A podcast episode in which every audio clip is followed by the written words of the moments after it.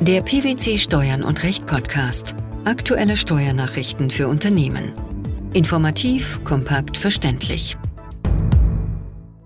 Herzlich willkommen zur 310. Ausgabe unseres Steuern und Recht Podcasts, den PwC Steuernachrichten zum Hören. In dieser Ausgabe beschäftigen wir uns mit folgenden Themen.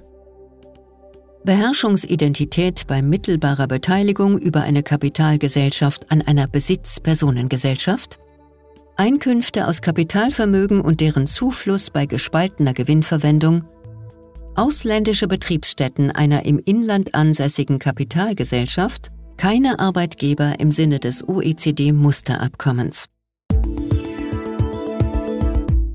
Auch eine Beteiligung der an der Betriebsgesellschaft beteiligten Gesellschafter an einer Besitzpersonengesellschaft, die lediglich mittelbar über eine Kapitalgesellschaft besteht, ist bei der Beurteilung einer personellen Verflechtung als eine der Voraussetzungen einer Betriebsaufspaltung zu berücksichtigen.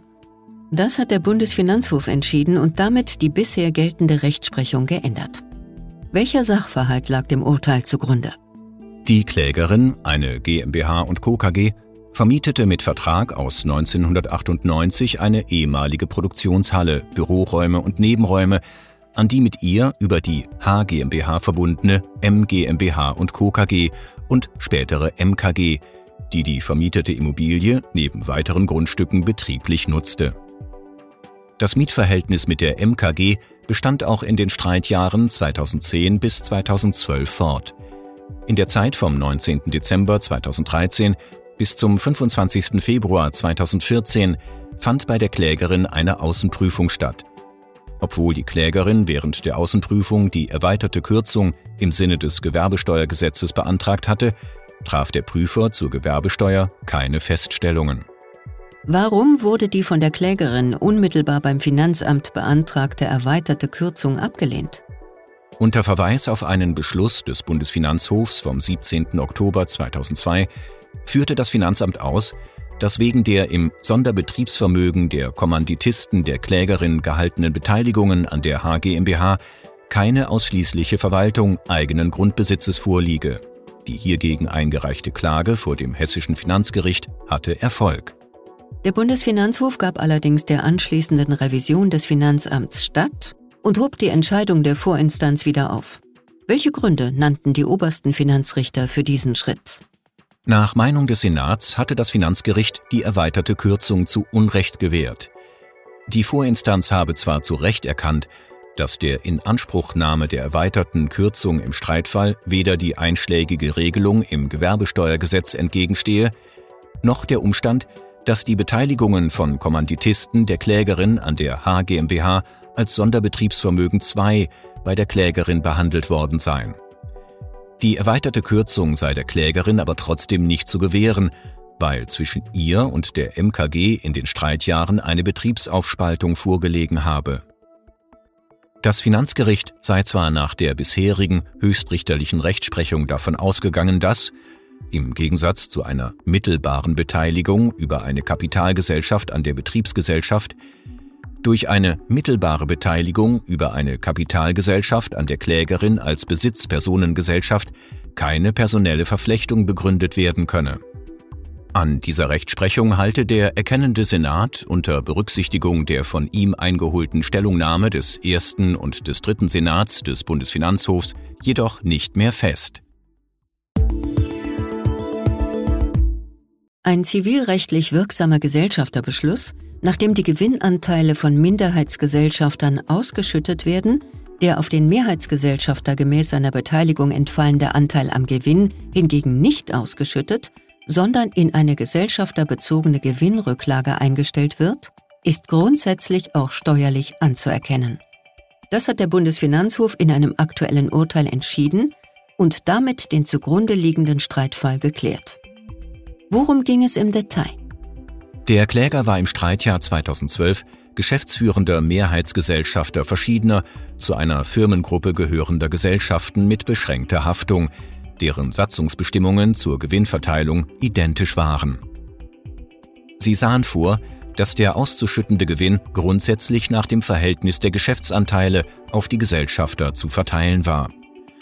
Allerdings konnte die Gesellschafterversammlung mit einfacher Mehrheit eine abweichende Gewinnausschüttung beschließen. Wenn der Gewinn eines Gesellschafters nicht ausgeschüttet wurde, war dieser nach der jeweiligen Satzung dem Gesellschafter auf einem personenbezogenen Rücklagenkonto gutzuschreiben. Der betroffene Gesellschafter musste dieser Regelung zustimmen.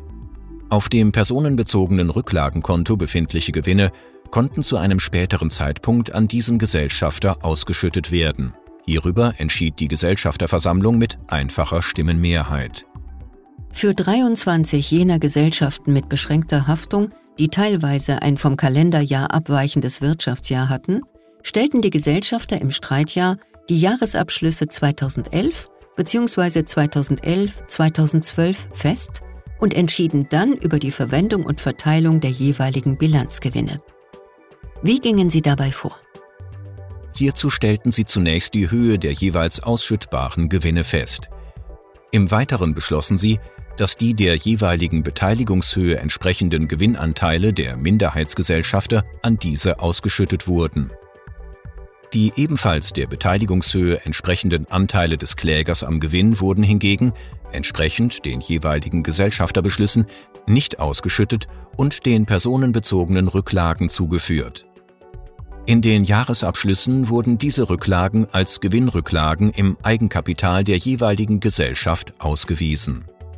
Das Finanzamt war der Meinung, dem Kläger seien damit Einkünfte aus Kapitalvermögen im Sinne des Einkommensteuergesetzes zugeflossen. Dementsprechend änderte es die bereits bestandskräftige Einkommensteuerfestsetzung und erhöhte die gemäß Einkommensteuergesetz besteuerten Kapitalerträge des Klägers. Die hiergegen eingereichte Klage vor dem niedersächsischen Finanzgericht blieb ohne Erfolg. Warum? Nach Auffassung des Gerichts seien dem Kläger die Anteile am Gewinn als beherrschendem Gesellschafter bereits mit dem jeweiligen Beschluss über die Einstellung in das persönliche Rücklagenkonto zugeflossen.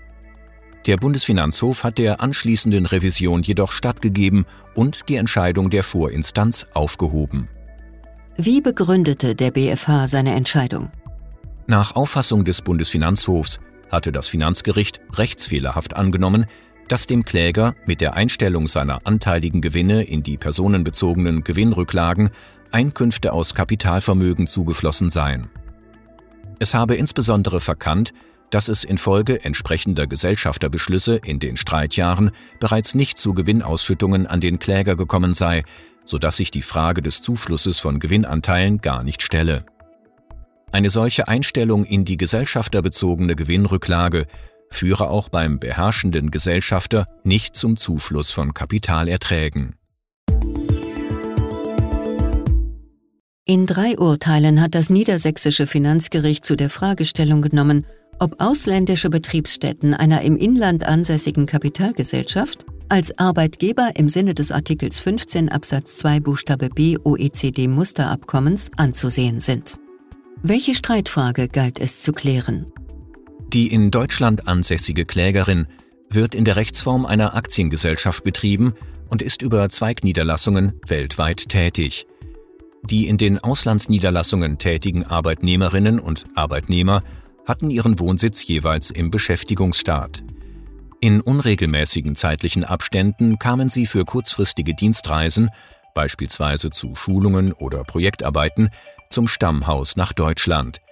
Diese Inlandsdienstreisen nahmen sie im Interesse der jeweiligen Auslandszweigniederlassung vor, die neben der kompletten Tätigkeitsvergütung auch die anfallenden Reisekosten trug. Die gesamten mit der Tätigkeit dieser Mitarbeiterinnen und Mitarbeiter verbundenen Kosten erfasste die jeweilige Auslandsniederlassung in ihrer Buchführung. Das deutsche Stammhaus erstattete diese Kosten weder ganz noch teilweise. Das beklagte Finanzamt nahm bei der Klägerin als inländischer Arbeitgeberin gemäß Einkommensteuergesetz einen Lohnsteuerabzug von dem auf die Inlandsdienstreisen entfallenden Arbeitslohn der Arbeitnehmerinnen und Arbeitnehmer ihrer ausländischen Betriebsstätten vor. Warum war die hiergegen eingereichte Klage erfolglos?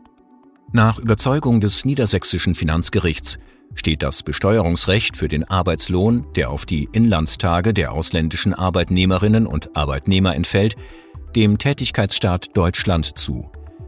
Demnach sei die Klägerin, und nicht die jeweilige Zweigniederlassung bzw. Betriebsstätte als Arbeitgeberin im Sinne des OECD-Musterabkommens anzusehen. Der Wortlaut des Artikels 15 Absatz 2 Buchstabe c unterscheide ausdrücklich zwischen den Begriffen Betriebsstätte und Arbeitgeber.